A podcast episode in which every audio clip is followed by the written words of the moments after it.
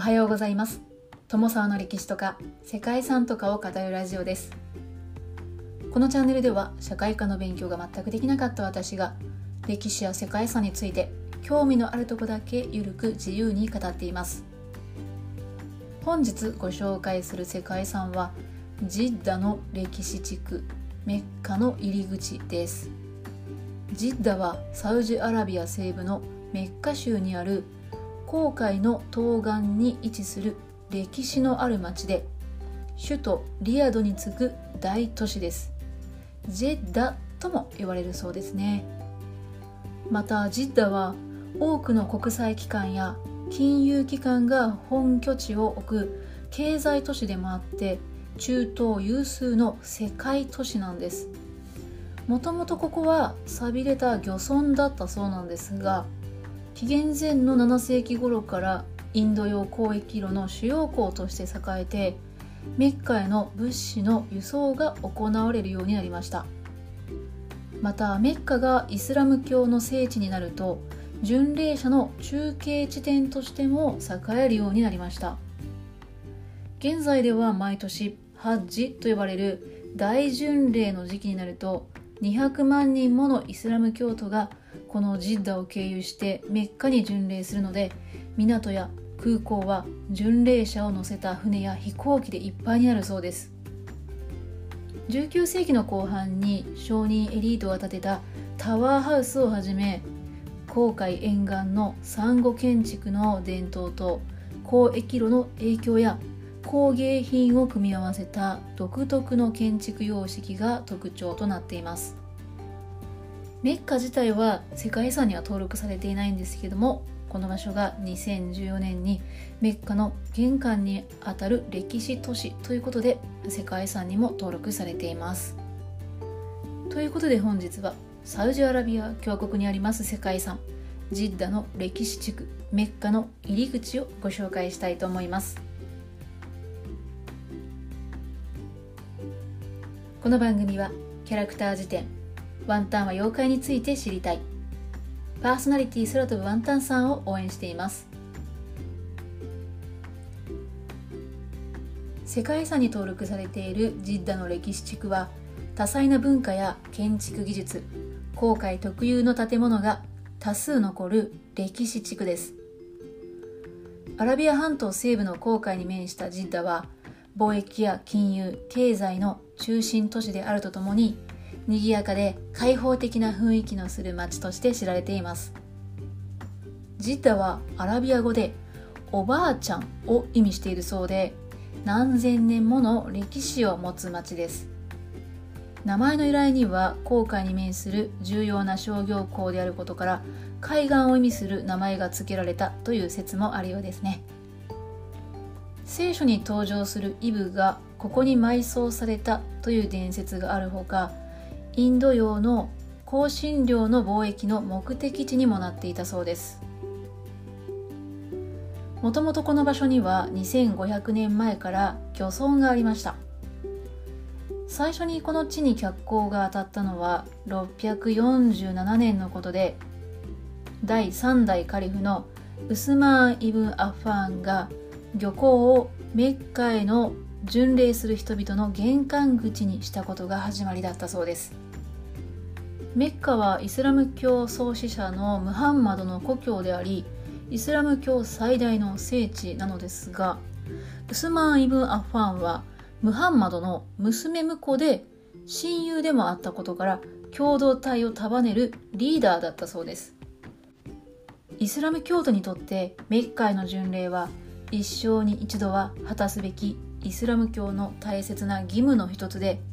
年に一度の巡礼であるハッジのほか財力や体力の許す限り随時行う小巡礼のオムラというものもあるそうで1年を通して巡礼に訪れる人が絶えることはないのだそうです。ジッダは航海を経由して船でアラビアに向かうイスラム教徒のメッカへの玄関口として象徴的な役割を担ってきました。イスラム教徒の巡礼と密接な関係があったため歴史地区にはアジアやアフリカ中東のイスラム教徒が住んで働いたそうです。国際的な人々が集まったことで町は発展して繁栄していきました。やがてジッダは紅海沿岸エリアの主要都市となり多くのイスラム王朝が支配するようになりました。1869年にスエズ運河が開通してヨーロッパとインドやアジアを結ぶ蒸気船が導入されるとインド洋海上貿易最後の流星を反映した都市が作られました。多くの商人たちが膨大な富を手に入れて豪華な装飾を施した家を建てたりスークやモスクの開発も進めました。こうした背景のもとジッダには19世紀後半に建設された航海特有の建築が多く残ることとなりました。かつて航海の両岸の都市に見られた建築様式はサウジアラビア王国の外にはその名残がわずかに残っているだけだそうです。ジッダの街並みは商工業のエリートたちが建てた大きな木製の飾り窓付きのタワーハウスや航海のサンゴを用いた家モスクリバトスそしてスークや小さな広場が一体となって活気のある空間構成となっています。また航海船の増加によってメッカへの巡礼者が増えたことで宿泊施設も充実しました。特徴的なのは木製の装飾窓でこれはイスラム建築でよく見られる窓格子マシュラビーヤだそうです。遮光カーテンのように外の日差しを和らぎつつ室内に明るさを取り入れるという暑い国ならではの工夫が施されています。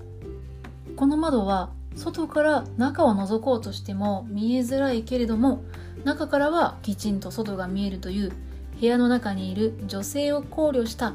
優れた装飾なのだそうです。世界遺産に登録されたのは色や形装飾そして外壁から出っ張るように取り付けられたものや整然としたものから歪んだものといった様々でユニークな建築様式が残る歴史地区となっています。ジッダは20世紀の初頭にはサウジアラビアに属するようになり現在に至っています。